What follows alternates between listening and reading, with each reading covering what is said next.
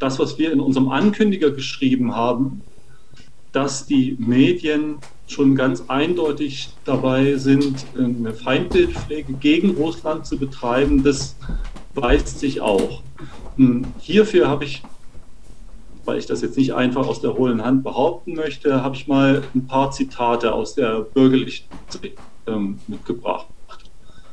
So schreibt zum Beispiel gestern der Tagesspiegel, Putin lässt die Maske fallen, warum es ihm um die ganze Ukraine geht. Oder die Taz schreibt, Putin erkennt die, jetzt in Anführungsstrichen, Volksrepubliken an. Schmierenkomödie eines Aggressors. Die FAZ schreibt, Putin hat Minsk-Abkommen zertrümmert und so weiter und so fort. Also könnt ihr jetzt fortfahren. Ähm, vielleicht am, ähm, am drastischsten schafft es immer eine bestimmte Zeitung, äh, das auszudrücken. Das ist nämlich äh, die Bild-Zeitung, die schreibt Benzinpreise rauf, Gaspreise rauf, Wirtschaft in Gefahr. Putin greift auch uns an. Es ist so, wer sich durch die gängigen Medien hier informiert über die Lage in der Ukraine, der erfährt ziemlich schnell, meistens schon in den Überschriften, wer schuld an allem ist. Das ist Putin. Und es ist nicht so, dass in diesen Artikeln nicht auch Fakten vorkommen. Aber diese Fakten interessieren eigentlich nur insofern, sie dazu taugen, diese Behauptung der Schuldfrage, diese Feindbildpflege zu belegen. Und wir wollen jetzt in dieser Veranstaltung eigentlich nicht darüber rechten, äh, wer schuld ist, wer eigentlich, ob Putin der Aggressor ist oder doch nicht so ganz schlimm, sondern wir wollen uns eigentlich erstmal damit auseinandersetzen, ähm, was da überhaupt los ist. Wie ist das zu erklären? Und das wollen wir auseinander dividieren. Dafür haben wir uns äh, einen profunden Kenner der Materie eingeladen, Reinhard Lauterbach. Der ist Europakorrespondent. Wir, wir persönlich kennen ihn vor allem aus Artikeln, die wir in der Jungen Welt gelesen haben für gut befunden haben. Ähm, er ist auch Autor, er hat zwei Bücher, ähm, die ich hier auch empfehlen kann, ähm, die auch helfen, die Situation zu verstehen. Das eine ist das lange Sterben der Sowjetunion und das andere passt auch sehr gut zum Thema Bürgerkrieg in der Ukraine. Haben wir uns eingeladen, um jetzt erstmal das Thema zu beleuchten. Also Reinhard Lauterbach, vielen Dank, dass Sie gekommen sind. Und ich würde mit der Frage starten, es überschlagen sich ja jetzt die Nachrichten in letzter Zeit. Vielleicht äh, schildern Sie mal zunächst, wie ist denn die aktuelle Situation? Wie stellt die sich dar? Naja, schönen guten Abend von meiner Seite in die ganze Runde. Das ist ja wirklich eine illustre Zahl an Teilnehmern. Die Lage ist auch für mich als Journalisten zunächst mal unübersichtlich. Und äh, die Frage, wer hat Recht, wer lügt, ist, kann man natürlich anhand von äh, Vorüberzeugungen äh, vorentscheiden, die man schon hat. Aber ähm, das hilft nur bedingt und deswegen ist das wichtigste Instrument, mit dem ich arbeite, immer Meldungen aus verschiedenen Quellen zu lesen und die dann einer Plausibilitätskontrolle zu unterwerfen. Nach dem Motto, kann das denn stimmen? Wer sagt das? Welches Interesse kann er haben, das zu sagen? Und passt das in irgendwelche Narrative hinein oder nicht hinein? Vor diesem Hintergrund ist die Lage im Moment so, dass Russland tatsächlich mit der Anerkennung der beiden Volksrepubliken äh, seine Beteiligung am Minsker Abkommen, so wie es 2014 und 2015 ausgehandelt worden ist, aufgekündigt hat. Allerdings, nachdem die Ukraine den politischen Teil dieser beiden Abkommen von Minsk über Jahre nicht erfüllt hat dieser politische Teil, also dieses, diese Minsker Abkommen, das besteht aus ungefähr 15 verschiedenen Punkten. Die eine Hälfte davon sind technische Fragen, also Feuereinstellung, Abzug schwerer Waffen, Austausch von Verwundeten und Gefangenen und all solche Dinge, die also dazu dienen sollten, die unmittelbare Kampfsituation dort zu beruhigen oder zu beenden. Und die andere Hälfte war der sogenannte politische Teil und mit dem ist es die ganzen Jahre über überhaupt nicht vorangegangen weil dieser politische Teil von der Ukraine verlangt hätte, dass es in Verhandlungen mit den Volksrepubliken Donetsk und Lugansk eintritt, sich mit denen über einen künftigen Autonomiestatus im Rahmen der Ukraine einigt, in dessen Rahmen diese Republiken dann wieder in die Ukraine zurückgekehrt wären.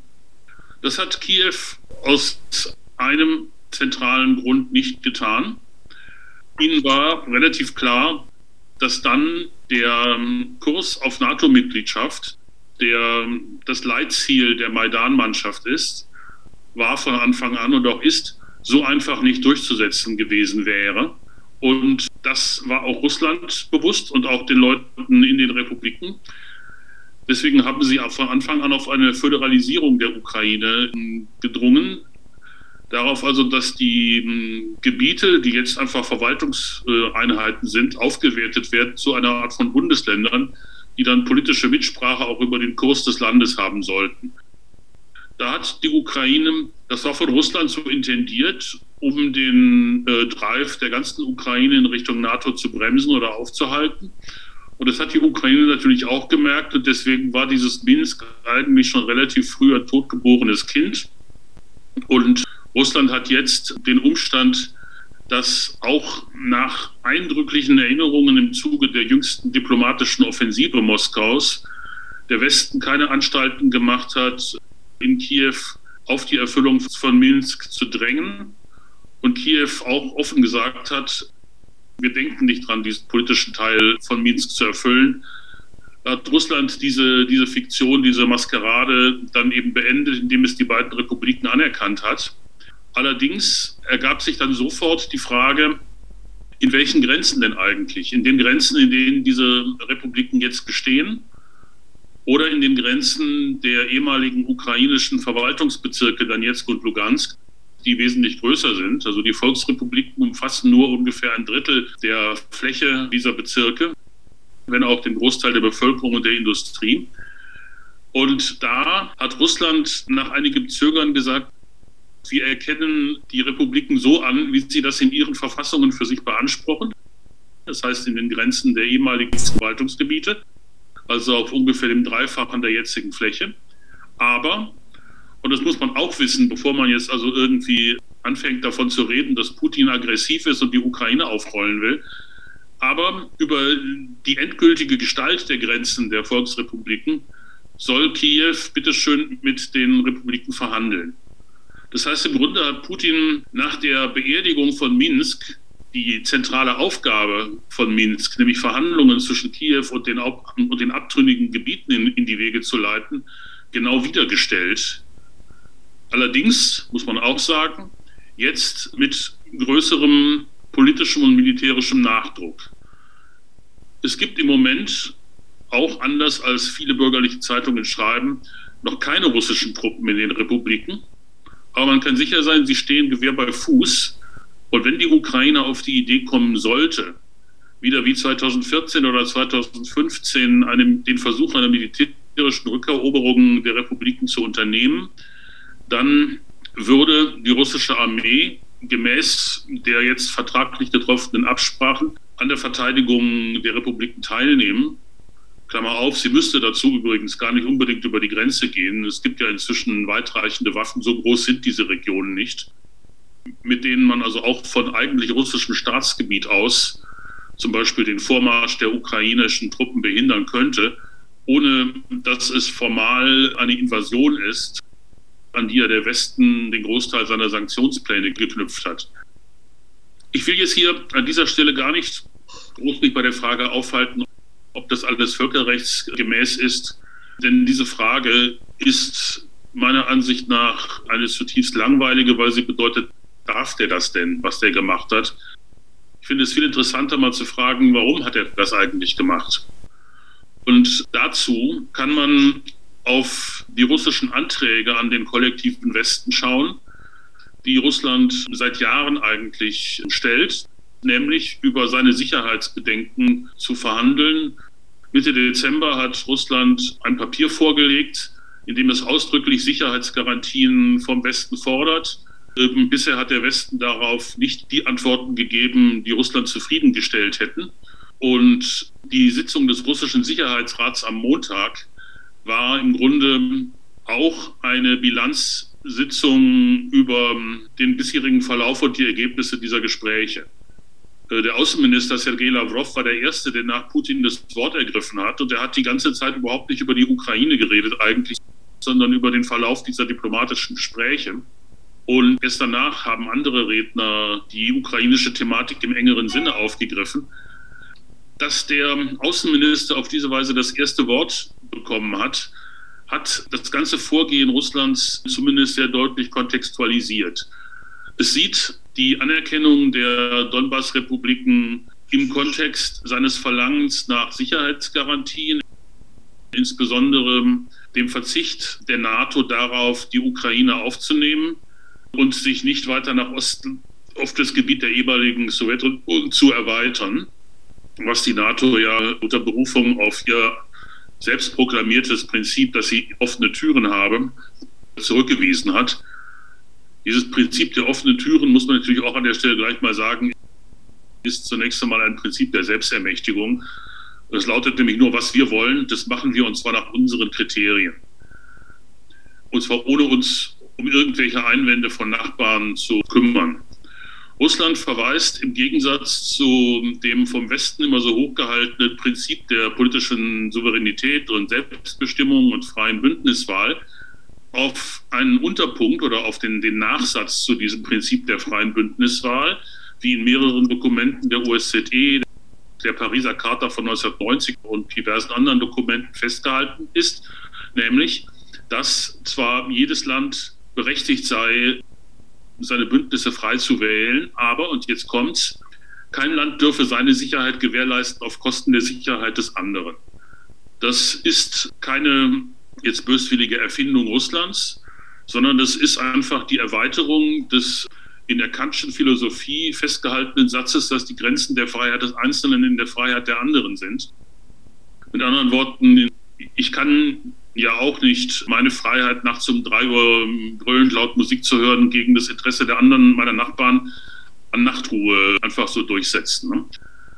Dieses Prinzip wird natürlich in der bürgerlichen Gesellschaft auch massenweise ähm, verletzt, in Abhängigkeit von äh, den ökonomischen Mitteln der verschiedenen Klassen.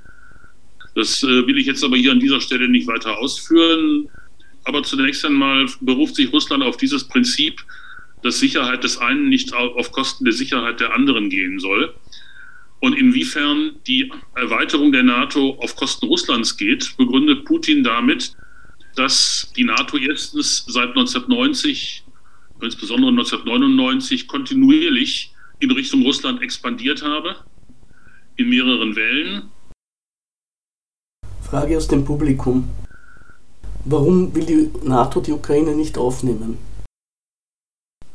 Ja, das liegt daran, dass die NATO ein zwar nicht schriftlich fixiertes, aber ähm, faktisch eingehaltenes Prinzip hat, dass sie keine Staaten aufnimmt, die laufende Territorialkonflikte haben. Das hat einfach den Grund, dass die NATO irgendwann mal für den großen Systemkonflikt äh, zwischen dem kollektiven Westen und der Sowjetunion gegründet worden ist und nicht dafür irgendwelche ähm, im Verhältnis dazu untergeordneten Konflikte zwischen Griechenland und der Türkei, Spanien und Katalonien und was weiß ich was auszufechten. Und das bedeutet eben, dass in der Situation, in der die Ukraine nach wie vor die Rückgabe der Krim und, des, und der beiden Donbass-Republiken verlangt, sie gleichzeitig ihre eigenen Perspektiven für den NATO-Beitritt durchkreuzt. Und interessanterweise hat heute der ehemalige polnische Staatspräsident Aleksander Kwaśniewski, der ein ganz, ganz pfiffiger Politiker ist, ein Interview gegeben, in dem er gesagt hat, die Ukraine soll in Gottes Namen den Anspruch auf die Krim und auf die Donbass-Republiken aufgeben. Die würde sie sowieso nicht wiederkriegen. Also genau das, wofür der deutsche Admiral vor 14 Tagen oder drei Wochen geschasst worden ist. Und dafür solle sie dann mit dem Restbestand, den sie dann noch hat, beschleunigt in die NATO aufgenommen werden. Das spielt genau mit diesem, mit diesem tatsächlich immanenten Problem, dass die NATO sich eben Länder mit solchen offenen Territorialkonflikten nicht unbedingt äh, an die Backe binden will auch weil wahrscheinlich wenige Leute in Deutschland und noch weniger Leute in Portugal oder Irland Interesse daran haben, Krieg für Kiew oder Krieg für Donetsk zu führen. Eine Stadt, über die man im deutschen Fernsehen zuletzt bei der Fußball-EM 2012 gehört hat, als dort irgendwelche Spiele ausgetragen worden sind. Frage aus dem Publikum. Warum will die Ukraine unbedingt in die NATO? Das ist der ganze Witz am, am Euromaidan gewesen. Die Ukraine aus dem politischen Umfeld Russlands herauszubrechen und sie dem westlichen System anzugliedern. Und zwar natürlich, wie es der amerikanische Stratege Zbigniew Brzezinski formuliert hat in den 90er Jahren, mit dem Ziel zu verhindern, dass Russland wieder ein Imperium werde. Stichwort Zugang zur Schwarzmeerküste, Zugang zum ukrainischen Industriepotenzial. Die Ukraine war ja bis 1991 die zweitpotenteste der sowjetischen Republiken mit enormem, auch industriellem Potenzial. Und zu diesem Zweck sagte Brzezinski, müssen die vielfältigen, auch kulturellen und menschlichen Bande zwischen Russen und Ukrainern zerschlagen werden. Und an dieser Aufgabe betätigt sich die Ukraine mindestens seit dem Euromaidan, aber eigentlich seit 1991 sehr massiv. Auf dem Euromaidan war das sehr früh zu bemerken, dass die Bewegung völlig ins Nationalistische abglitt. Sie sollte ursprünglich mal gestartet sein, angeblich um die EU-Integration der Ukraine zu fordern. Gesteuert von allen möglichen Illusionen der ukrainischen Mittelschicht äh, und Nachwuchsintelligenz über die EU als, Heim, als Heimstatt von Wohlstand und Werten. Aber ganz schnell hat diese Bewegung einen nationalistischen Dreh bekommen. Ich weiß nicht, wer von euch sich noch daran erinnert, an diesen Spruch, wer nicht hüpft, ist Maskal. Also die Leute haben ja da im Winter auf dem Platz rumgestanden in Kiew. Es war ihnen kalt, naturgemäß. Und dann sind sie gehüpft, um sich ein bisschen warm zu machen. Und dann war die Parole dazu, Ktoniskace tot Maskal. Ich sage es jetzt auf Russisch, weil ich kein Ukrainisch kann. Aber wer eben nicht hüpft, ist Moskowita. Mit anderen Worten, das war eine Parole, die gleichzeitig nach innen integrierte und nach außen ausgrenzte. Wer also gegen den Maidan oder gegen diese Veranstaltung war, der war automatisch als Anhänger Moskaus stigmatisiert. Auch wenn das vielleicht in den Intentionen der Leute, die damit nichts zu tun haben wollten, gar nicht direkt äh, intendiert war. Allerdings ist das Interesse des Westens an der Ukraine an dieser eben auch ein rein negatives. Sie soll nicht Russland sein und sie wird tatsächlich vom Westen ähm, ökonomisch an der kurzen Leine gehalten. Selbst Zelensky hat sich auf, in seiner Rede auf der Sicherheitskonferenz in München beschwert, dass er immer den nächsten Kredit nur bekommt, wenn er wieder verspricht, irgendwelche Reformen zu machen die ihm im eigenen Land innenpolitisch Schwierigkeiten bereiten. Das heißt, die Ukraine merkt langsam selber, dass sie da am westlichen Gängelband für sich genommen eigentlich nicht besonders floriert. Problem ist nur, dass sie sich inzwischen mit Haut und Haaren an die USA verkauft hat und daraus nicht nur nicht herauskommen will unter ihrer jetzigen Führung, sondern auch große Schwierigkeiten hätte, das zu bewerkstelligen, wenn sie es denn wollte. Ja, jetzt bin ich ein bisschen aus dem Konzept gekommen, weil ich hier auf ein paar dieser Publikumsfragen eingegangen bin. Frage aus dem Publikum. Es ist ja deutlich geworden in dem Konflikt in der Ukraine, an dem haben ja zwei Machtblöcke großes Interesse. Einerseits Russland genannt, andererseits der Westen.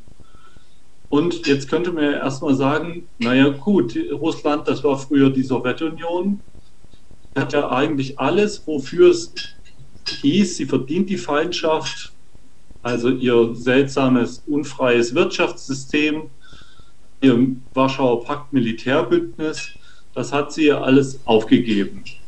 Sie hat sich aufgelöst als viel Völkerstaat, Russland hat sich gegründet und eigentlich ist doch historisch da, Anfang der 90er, die Chance sozusagen, wenn ich jetzt mal ganz von der vom unvoreingenommenen Blick eines Parteigängers des Freien Westens drauf schaue, ist doch die Chance da gewesen, dass sich diese zwei Blöcke, der Westen und Russland, eigentlich doch spitzenmäßig verstehen, nachdem das passiert ist.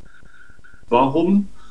Und vielleicht kannst du da nochmal so in groben Zügen nachzeichnen, warum sind die geraten jetzt so aneinander und warum eigentlich an der Ukraine? Die Ukraine ist ein grundsätzlich beliebiges Material dafür. Es geht da um sehr alte Prinzipien von britisch-amerikanischer Geostrategie. Es hat schon Anfang des 20. Jahrhunderts ein britischer Geograf namens äh, Mackinder ein Buch geschrieben, The Heartland, in dem er dargetan hat, dass nur derjenige, der den eurasischen Kontinent beherrscht, auch den Rest der Welt beherrschen kann, äh, könne. Und äh, Brzezinski ist im Grunde in seiner Konzeption eine Epigone dieses, dieses Mackinder. Der Gedanke dahinter ist eben, dass die USA die Kontrolle über Europa nur behalten können, wenn sie verhindern, dass sich rund um, wie er damals schrieb, noch Russland als Epizentrum eben ein neuer europäischer, eurasischer Zusammenschluss bildet. Dzerzhinsky hatte damals China noch nicht auf dem Schirm. Inzwischen gibt es ja diesen eurasischen Zusammenschluss zwischen Russland und China schon. Und das ist meiner Ansicht nach ein wesentlicher Grund dafür, warum der Westen im Moment so hysterisch reagiert. Und übrigens, du hast vorhin gesagt, warum sind die beide so an dem Ukraine-Konflikt interessiert? Russland ist an dem Ukraine-Konflikt nicht im geringsten orientiert. Es will an seiner Südwestflanke Ruhe haben. Putin hat irgendwann mal gesagt, bei einem seiner öffentlichen Auftritte im letzten Herbst, wir können nicht damit leben, dass wir ständig gucken, was passiert morgen in der Ukraine, welche Raketen stellen die uns dahin. Wir brauchen auch für uns Planungs- und Entwicklungssicherheit. Und wenn man sich das anschaut, die ganzen Ankündigungen, wann Russland da einmarschieren würde, diese ganzen Tatarenmeldungen und dieses ganze Hochtreiben der Stimmung, das kam ausnahmslos von amerikanischen Geheimdiensten, deren ungenannte Mitarbeiter willfährige Journalisten der amerikanischen Hauptstadtpresse, insbesondere der Washington Post, gespickt haben. Selbst Zelensky in Kiew hat das immer von sich gewiesen und hat gesagt, es droht uns keine Invasion, keine Panik auf der Titanic. Warum? weil eine solche Panik die ukrainische Wirtschaft unmittelbar destabilisiert habe. Es sind, seitdem diese Tatarendrohungen da aufgekommen sind, ist ein zweistelliger Milliardenbetrag an US-Dollar an Investitionen aus dem Land geflohen. Das heißt, der ukrainische Finanzmarkt, das ukrainische Finanzsystem ist jetzt schon destabilisiert.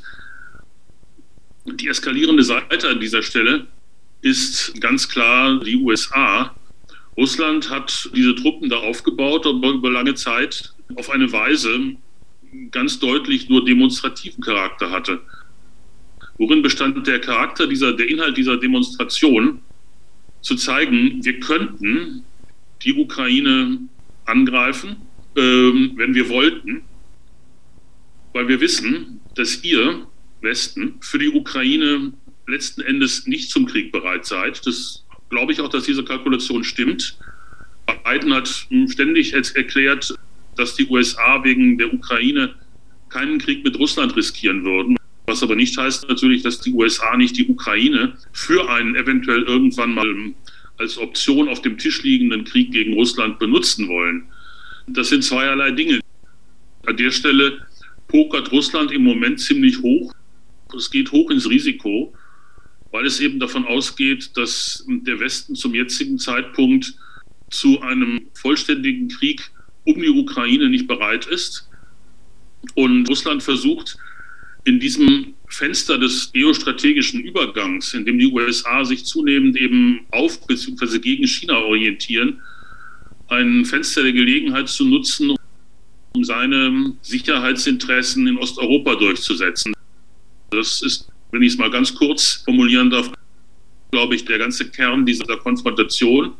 Und die NATO ist zu diesen Konzessionen, die Russlands Sicherheitsinteresse befriedigen würden, nicht bereit, weil sie dazu ihre letzten Expansionsschritte seit 1999 zurücknehmen müsste.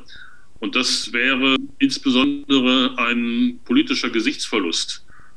Es geht gar nicht so unbedingt um die Positionen, die die NATO in Osteuropa hat. Die sind so überragend groß im Moment noch nicht, dass von da aus jetzt also morgen früh ein Krieg gegen Russland gestartet werden könnte. Das kommt erst noch, wenn diese Antiraketenbatterien in Rumänien und Polen im weiteren Verlauf dieses Jahres operationsfähig sein sollen. Aber auch diese drei Bataillonsgruppen der NATO in Litauen, Estland und Lettland Also wenn Russland tatsächlich äh, interessiert wäre, das Baltikum anzugreifen, ich bestreite es, dass es daran interessiert ist, aus Gründen, über die ich nachher noch was sagen kann, dann würden diese jeweils 1000 Leute auf NATO-Seite auch nichts Großes ändern. Umgekehrt sind 3000 Leute von der NATO auch nicht das Potenzial, dass nun also Russland aufrollt und St. Petersburg oder Moskau erobert. Das sind tatsächlich einstweilen eher symbolische Positionen. Und genau das ist die große Besorgnis der NATO, dass Russland diesen Bluff aufdecken könnte und zeigt, dass die NATO ein, ein Papiertiger geworden ist.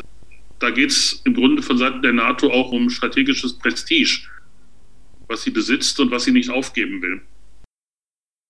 Frage aus dem Publikum. Braucht man Russland nicht bald auch als Partner gegen China? Diese Überlegungen hat es in den USA tatsächlich um die Zeit des Machtwechsels in Washington gegeben. Ein Teil der amerikanischen Beraterszene hat diesen Vorschlag gemacht, dass die USA einen Deal mit Russland diesen Inhalts machen sollten.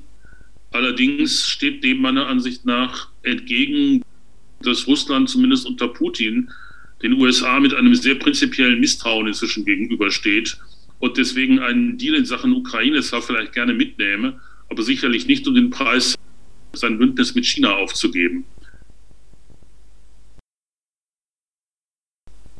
Frage aus dem Publikum. Du hast jetzt über die NATO-Osterweiterung geredet, über die äh, Putin möchte eine ruhige Grenze Richtung Ukraine haben. Aber vielleicht nochmal zurück zu dem ähm, Konflikt äh, 2014. Da war, äh, wenn ich mich richtig entsinne, der Ausgangspunkt ein Assoziierungsabkommen mit der EU. Also da war jetzt gar nicht die NATO oder USA, sagen die, die drängende Kraft also in die Ukraine, sondern da war das die EU. Vielleicht kannst du da noch mal was ja. zu sagen. Also erstens, da hat natürlich die EU auch ein Stück weit Stellvertreterpolitik für die USA betrieben. Denn die sogenannte östliche Nachbarschaftspolitik der EU, in deren Rahmen dieses Assoziationsabkommen ausgehandelt wurde, die ist nach der russischen Intervention in Georgien 2008 erfunden worden, um der EU einen Gürtel von politisch abhängig gemachten Staaten in Osteuropa, insbesondere auf dem Gebiet der ehemaligen Sowjetrepubliken, zu verschaffen. Und zwar unterhalb der Schwelle, diese Länder in die EU reinzulassen. Denn das hatte zunächst einmal völlig pragmatische oder wenn man so will, egoistische Gründe der osteuropäischen Mitgliedstaaten. Die sind ja große Empfänger von EU-Strukturfonds.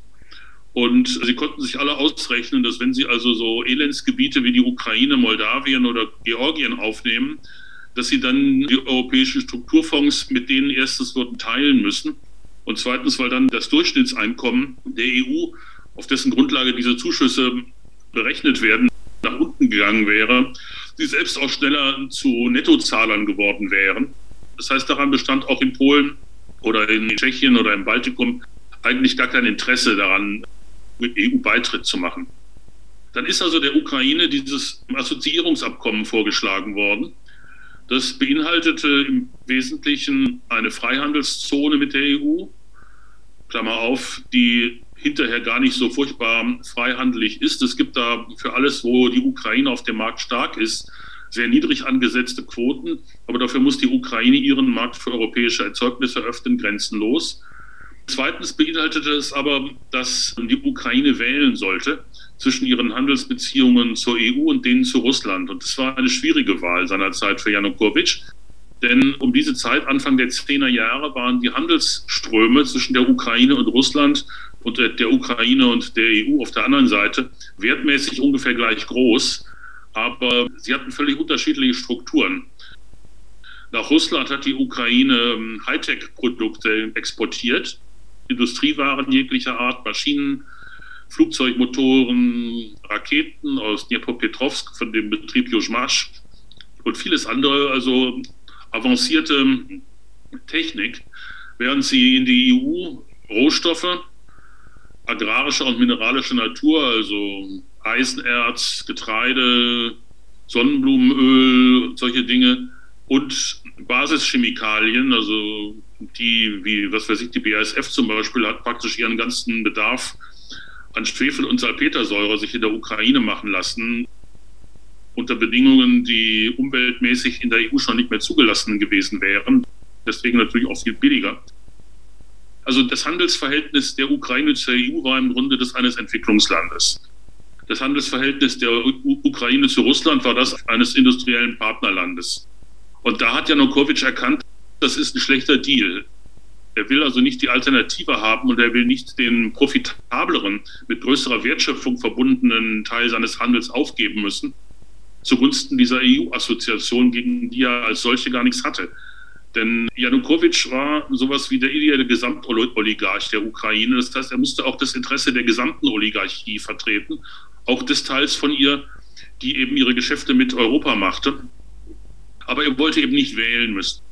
Und da hat die EU ihm die Pistole auf die Brust gesetzt und hat gesagt, du musst aber wählen. Daraufhin hat Janukowitsch gesagt, nein, ich möchte Nachverhandlungen haben, so wie jetzt vorgelegt, unterzeichne ich dieses Abkommen nicht. Und das war der Startschuss für den Euromaidan, in dem es dann hinterher um dieses Assoziierungsabkommen mit der EU schon gar nicht mehr ging, sondern bloß noch um den Sturz von Janukowitsch und darum, das Land auf einen anderen weltpolitischen Kurs zu bringen und eben auch auf einen ganz klar antirussischen Kurs. Also nach dem gelungenen Machtwechsel oder Staatsstreich, wie man korrekterweise sagen müsste, waren die beiden ersten Beschlüsse des neuen oder des übrig gebliebenen ukrainischen Parlaments erstens ein Gesetz aufzuheben, das die russische Sprache im Alltag mit dem ukrainischen gleichberechtigt hat. Ein Gesetz, das ein pragmatisches Zusammenleben der ukrainischen und der russischen Bevölkerung ermöglicht hat über lange Jahre. Und der zweite Beschluss war, das Stationierungsabkommen für die russische Schwarzmeerflotte auf der Krim aufzukündigen, das gerade erst vorher mit einer Dauer von 30 Jahren bis 2042 abgeschlossen worden war. Und da haben offensichtlich in Russland dann die Alarmglocken geklingelt und dann haben sie angefangen, auf der Krim Fakten zu schaffen. Und das Ergebnis ist ja dann bekannt. Innerhalb eines Monats war die Krim von der Ukraine abgespalten und nach Russland aufgenommen aufgrund von zwei Referenten, bei denen in beiden Fällen große Mehrheiten für diese Änderungen ähm, zustande gekommen sind. Und zwar nach meiner Überzeugung nicht durch Manipulation, sondern weil die Leute wirklich so drauf waren, dass sie eben der, auf der Krim und auch im Donbass mit den nationalistischen Parolen des Euromaidan nichts anfangen konnten und damit nichts zu tun haben wollten. Frage aus dem Publikum.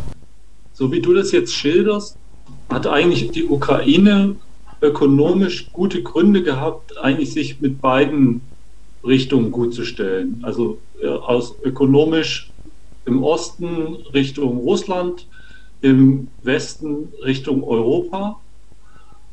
Also ist diese Entscheidung, dass sie äh, die Ukraine unbedingt dem Westen anschließen muss, ja so gesehen, also wenn ich das, wenn ich dir da folge, gar nicht so ureigenstes Interesse dieses Staates. Jetzt hat aber Europa drauf gedrängt. Mhm. Und die USA hat auch drauf gedrängt. Ja, die USA ähm, haben sich in dieser Assoziationsfrage etwas im Hintergrund gehalten. Aber natürlich sind solche Sachen immer mit den USA abgestimmt gewesen. Schon deswegen übrigens, weil die Initiatoren dieser östlichen Nachbarschaftspolitik unter anderem Polen waren. Und in Polen passiert nichts Wichtiges, ohne dass die US-Botschaft davon erfährt und ohne dass das mit Washington abgestimmt wird. Also das war klar, dass das ein Schritt war, Russland das Einrichten einer Einflusszone entlang seiner Westgrenze zu verwehren. Anfangs war in diesem Programm auch noch Belarus drin, aber das ist dann irgendwann ausgestiegen, nachdem die EU irgendwelche Sanktionen gegen Lukaschenko verhängt hat, nicht erst bei der Wahl 2020, sondern schon vorher. Daraufhin hat Lukaschenko gesagt, danke, dann mache ich nicht mehr mit. Also das gegenüber Weißrussland ist dieses Thema jetzt vom, vom Tisch. Ne? Insofern ist, kann man ja schon sagen, das ist eine Politik, die eindeutig gegen, aggressiv gegen Russland gerichtet ist oder gerichtet war seitens ich sage mal, sie war eindämmend gemeint. Ne? Mhm. Sie war ja nicht jetzt in erster Linie militärisch unterlegt, das haben tatsächlich damals in erster Linie die USA gemacht. Aber sie war schon auf politische und geostrategische Eindämmung gerichtet. So viel ja. kann man ohne weiteres festhalten. Ja, und dann möchte ich mal naiv nachfragen, warum denn Russland eindämmen? Es war doch gar nicht mehr die düstere Sowjetunion von damals. Ist ja, aber es war ein Land, das anfing, politisch eigensinnig zu werden. Also unter Jelzin war aus Sicht des Westens alles gut, weil da hat Russland eigentlich alles mitgemacht. Der erste Wendepunkt war im Frühjahr 99. Da flog der damalige russische Außenminister Jewgeni Primakov zu irgendwelchen Gesprächen nach Washington und kriegte gesagt äh, im Flugzeug mitten über dem Atlantik, dass die NATO angefangen hat, Belgrad zu bombardieren. Und daraufhin hat er das Flugzeug umdirigiert. Wir fliegen zurück nach Moskau. Unter diesen Bedingungen gibt es nichts zu verhandeln mit den Amerikanern. Wenig später hat dann Putin als damaliger Geheimdienstchef zusammen mit der Armeeführung diesen Raid russischer Fallschirmjäger auf den Flughafen von Pristina im Kosovo gemacht wo sie eben diesen Flughafen kurzzeitig besetzt haben und gegenüber der NATO eine erste symbolische hm, vollendete Tatsache geschaffen haben. Und eigentlich war das vom Völkerrecht nicht abgedeckte Vorgehen der NATO gegenüber Jugoslawien und gegenüber Serbien für Russland der geopolitische Sündenfall und die Blaupause übrigens auch für das, was Russland jetzt gegenüber der Ukraine macht. Denn die Anerkennung abtrünniger Gebiete gegen den Willen der vorherigen Obernation ist ja genau das, was der Westen mit dem Kosovo gegenüber Serbien gemacht hat. Und dieses wachsende russische Selbstbewusstsein oder diese wachsende russische, ja, englisch sagt man Assertiveness, ja, also die, die Durchsetzungsfähigkeit oder der, der Durchsetzungswille, es wurde ja zum ersten Mal explizit gemacht mit der berühmten Putin-Rede in München 2007 auf der Sicherheitskonferenz, wo er den Unilateralismus, den, den, den sich der Westen seit 1991 genehmigt hat, öffentlich angegriffen hat. Äh, Reinhard, kannst, kannst du noch mal sagen, was Unilateralismus ist? Unilateralismus heißt eine Doktrin einseitigen politischen Handelns. Also, dass wir selbst uns unsere Ziele setzen und sie auch durchsetzen, ohne die mit anderen Interessenhaltern in einer betreffenden Gegend auszuhandeln. Also das Fakt ist, es war einfach der gedankliche Überbau zu der faktischen Allmachtsposition, in der die USA nach 1991 gewesen sind. Natürlich konnte das den USA nicht gefallen, dass Russland da sich ihrem Anspruch, die Weltgeschicke alleine zu bestimmen, entgegengesetzt hat.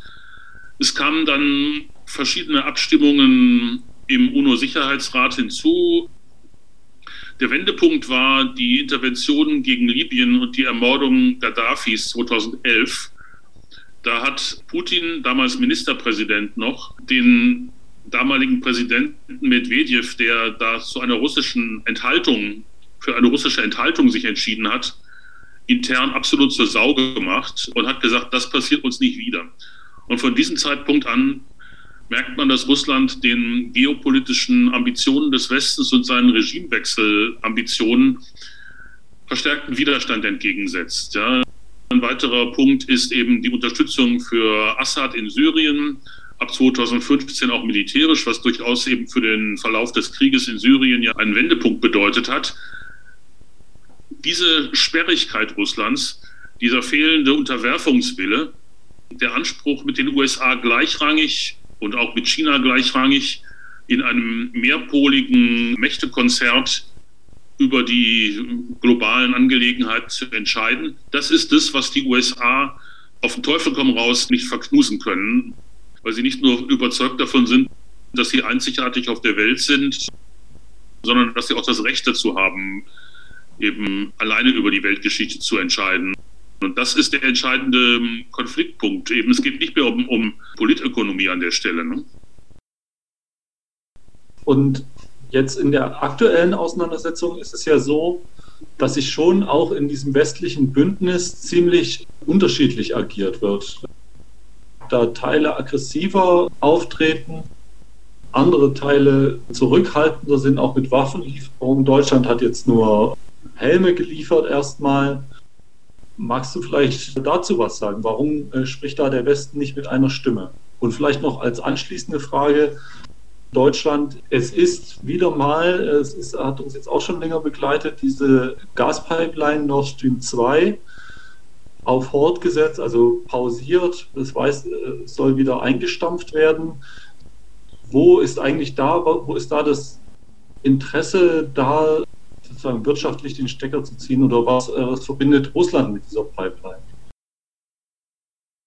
Okay, also an der Stelle zwei Präzisierungen. Erstens, Deutschland hat bisher keine Waffen an die Ukraine geliefert. Ob sich das jetzt ändert, wird sich zeigen.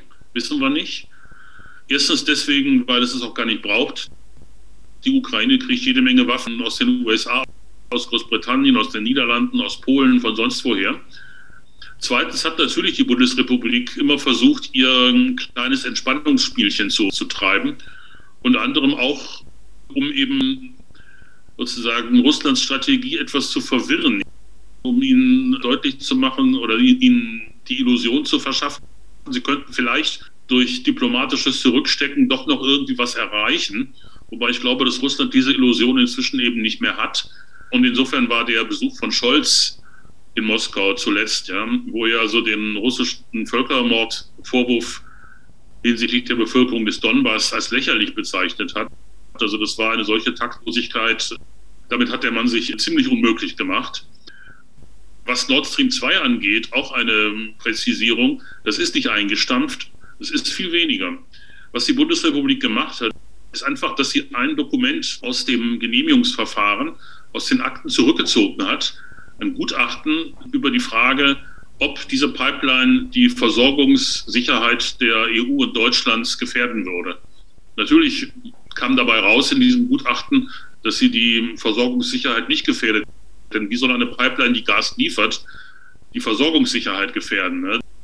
Das ist eine Frage, die ist so banal einfach, dass man dazu eigentlich kein großes Gutachten schreiben muss. Da würde ein Satz auf dem weißen Blatt Papier reichen. So, dieses Gutachten ist jetzt also zurückgezogen worden. Auf der Grundlage, dass dieses Gutachten fehlt, kann das Genehmigungsverfahren nicht fortgesetzt werden. Aber sofort am ersten Tag heute hat das Bundeswirtschaftsministerium und hat auch die französische Regierung erklärt, dass in dem Moment, wo Putin in der Ukraine von Aggressionsakten Abstand nimmt, man dieses Verfahren selbstverständlich wieder aufnehmen könne. Denn die Bundesrepublik und auch andere europäische Staaten, also Frankreich hat es explizit gemacht, sind ausgesprochen interessiert daran, mit Lieferungen von Gas aus Russland über Nord Stream 2 den Preisanstieg für Gas in Europa zu bremsen.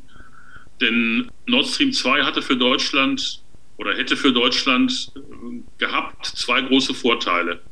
Das eine ist eine sichere Erdgasversorgung, die nicht umgeleitet werden kann, weil gerade mal am anderen Ende der Welt höhere Preise gezahlt werden, so wie das mit, Flüssig, mit dem Flüssiggas ist weil das ist in irgendwelchen Schiffen auf den Weltmeeren und plötzlich sagt der Weltmarkt in Japan oder Singapur oder Australien, wird ein Dollar mehr bezahlt für das Gas. Also, also wird das Schiff jetzt irgendwie um die Welt geschickt und entlädt sein Gas eben nicht in Rotterdam, sondern irgendwo da in Asien. Dieser Schwankungsfaktor ist bei Pipeline-Gas nicht vorhanden, weil natürlich die Pipeline von A nach B geht. Und solange wie die Pipeline funktioniert, fließt dann auch das Gas. Das ist das eine. Zweitens ist Pipeline-Gas seiner Natur nach billiger als dieses LNG, weil das LNG muss zweimal den Aggregatzustand gewechselt kriegen. Einmal in den USA, wo es verflüssigt wird, und dann in Europa, wo es wieder entflüssigt und wieder in gasförmigen Zustand versetzt wird. Das sind beides mal riesige, komplizierte Anlagen, die einiges kosten und das wird natürlich auf den, auf den Preis des Gases umgeschlagen. Und das heißt, eigentlich hätte dieses amerikanische Fracking-Gas ökonomisch keine Chance gehabt. Aber, und jetzt kommen wir ins Gebiet der sogenannten entgegenwirkenden Ursachen, nachdem der Gaspreis so hochgehebelt worden ist, unter anderem auch dadurch, dass Russland seine Lieferungen eingeschränkt hat, weil es von der EU eine Rückkehr zu langfristigen Lieferverträgen verlangt hat, ist gleichzeitig die Preisdifferenz zu dem amerikanischen Flüssiggas geschwunden. Das heißt, Russland hat sich natürlich kurzfristig höhere Einnahmen verschafft, aber langfristig seinen eigenen Preisvorteil relativiert. Und das ist die Situation, die wir jetzt haben, dass eigentlich der europäische Gasmarkt jetzt, wo er so hoch ist, auch für das amerikanische Gas offen ist. Und natürlich wollen die USA dieses Eisen schmieden, solange es heiß ist und möglichst verhindern, dass Nord Stream 2 wieder ans Netz geht. Ebenso die potenziellen Transitstaaten, Ukraine und Polen, Wobei ich im Punkto Ukraine immer gesagt habe, es, es gibt ja keinen Rechtsanspruch darauf, dass Gas über eine bestimmte Transitroute verschickt wird. Ne? Wenn jemand an einer Bundesstraße eine Würstchenbude hat und dann wird parallel eine Autobahn gebaut, kann er sich auch nicht beim Bundesverkehrsministerium beschweren, dass er jetzt keine Currywurst mehr losfährt. Ne? Das ist dann halt so. Und dieses Nord Stream 2, um auch das noch zu sagen, hat natürlich seine geopolitische Implikation. Es ist aber auch ein wirtschaftlich äußerst lohnendes Projekt.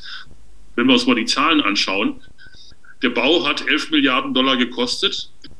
Russland zahlt bisher an die Ukraine für den Gastransit zweieinhalb Milliarden im Jahr. Das bedeutet, im fünften Jahr des Betriebs einer Pipeline, die auf Jahrzehnte konstruiert ist, ist die Pipeline amortisiert. Und von da an entfallen die ganzen Kosten, die Russland sozusagen für die Miete der ukrainischen Pipelines zahlen muss. Das heißt, dieses Projekt ist aus russischer Sicht natürlich ein absolutes Win-Win-Projekt. Und für die BRD wäre es auch ein Win-Win-Projekt gewesen, weil sie erstens große Mengen günstigen Gases bekommt und zweitens an dessen Weitervertrieb in Teilen der EU auch noch hätte verdienen können. Also da haben verschiedenste strategische Interessen mitgespielt und ich glaube auch nicht, dass die BRD dieses Projekt schon endgültig beerdigt hat. Die irgendwie die Möglichkeit hat, auch wieder rausziehen. Frage aus dem Publikum. Geht es in dem Konflikt also im Kern um die Herausdrängung Russlands aus dem EU-Gasmarkt? Interesse des US-Geschäfts? Ich würde sagen, es ist nicht der Kern des Konflikts, aber es ist eine Gelegenheit, die die USA bei der Gelegenheit gerne wahrnehmen, indem sie einfach alle möglichen auch moralischen Geschütze auffahren, nach dem Motto, Berlin fällt der Ukraine in den Rücken und was weiß ich was, ja. Es geht schon um die Frage, wem gehört die Ukraine und eben die Frage ist, ob die Ukraine an den Westen angegliedert wird, ob sie Aufmarschgebiet wird für künftige Kriege gegen Russland oder ob es Russland gelingt, dies zu verhindern. Der ganze Pipeline-Aspekt ist meiner Ansicht nach auf der zweiten Ebene. Da versuchen die USA eine Sache zu erledigen, die ihnen sicherlich, wenn es ihnen gelingt, Russland aus dem europäischen Gasmarkt herauszudrängen, gern gesehen wird, aber die dann irgendwie über den ganzen Ukraine-Konflikt herum noch ein bisschen von hinten durch die Brust ins Auge gezielt wäre. Also das, glaube ich, ist da nicht der zentrale Punkt im Konflikt um die Ukraine, die Sache mit Nord Stream 2. Und dann schlage ich vor, dass wir jetzt so in die Debatte gehen.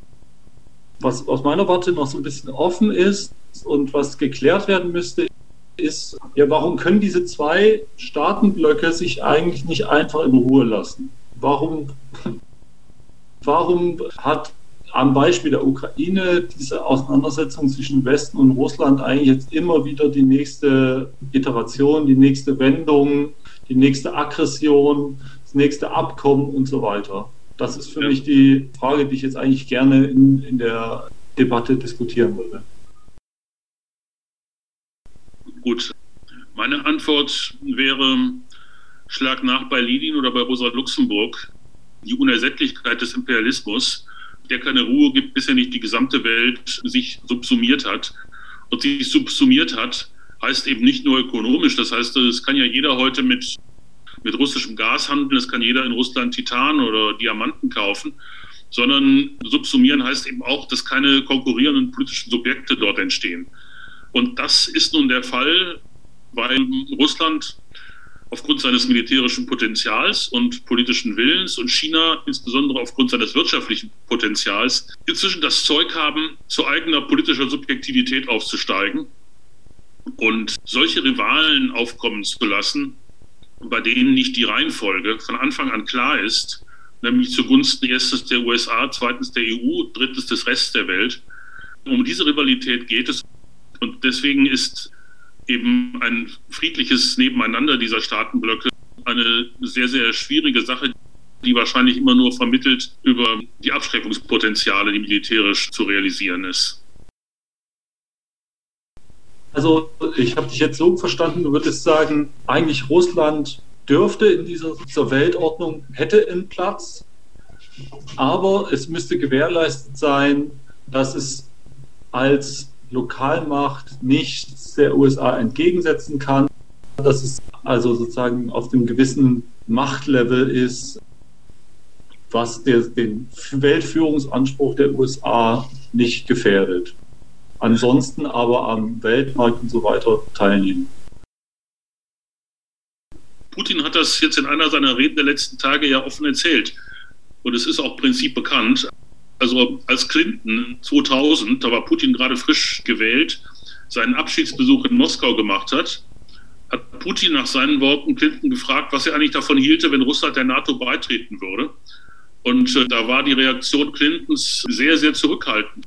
Er hat natürlich gerochen, dass dann die NATO ihren Charakter grundsätzlich verändert hätte zu einem Sicherheitsbündnis der nördlichen Hemisphäre meinetwegen, bei dem einfach neben den USA als großen Zentrum, als Zentrum definiert über, durch die Verfügung über Atomwaffen, in Gestalt von Russland ein zweites Zentrum hinzugekommen wäre.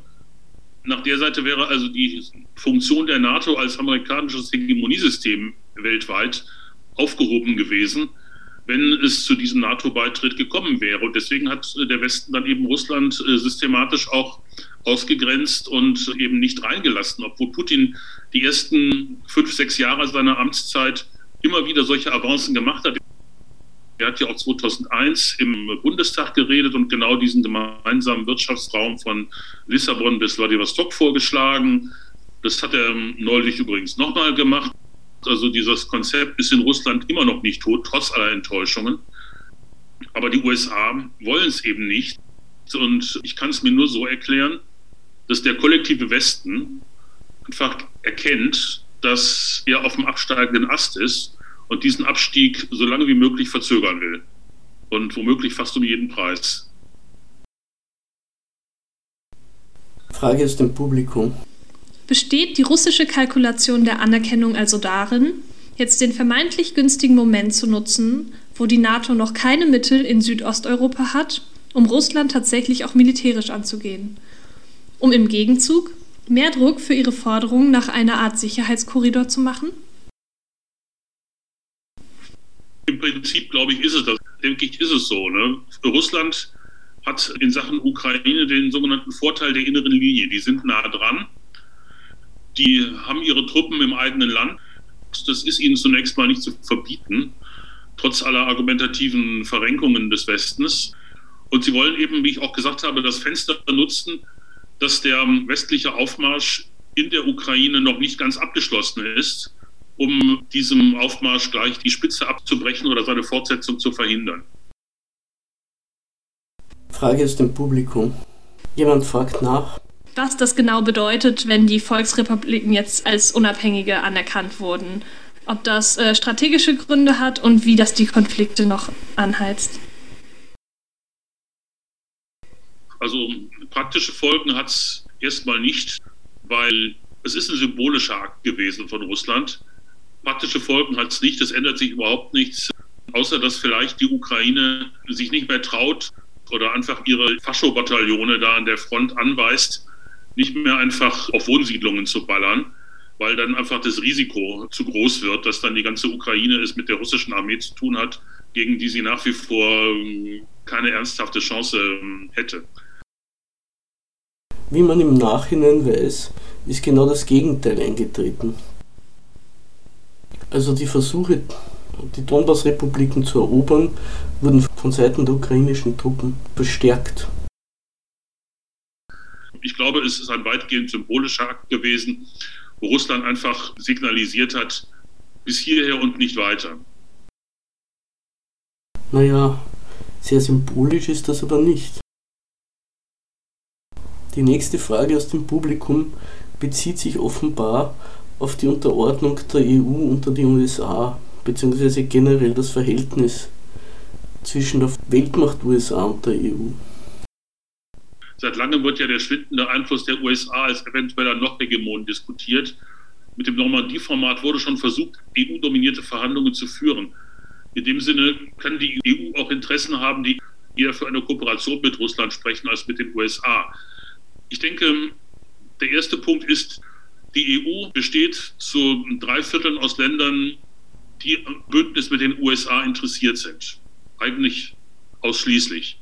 Entweder deswegen, weil sie gar keine andere Wahl haben oder deswegen, weil es sich für sie lohnt. Ich will das mal am Beispiel des deutschen Kapitals machen. Der deutsche Handel mit den USA ist ungefähr um das Zehnfache größer als der deutsche Handel mit Russland und der gesamten ehemaligen Sowjetunion. Das sind Zahlen des Ostausschusses der deutschen Wirtschaft und des Statistischen Bundesamtes.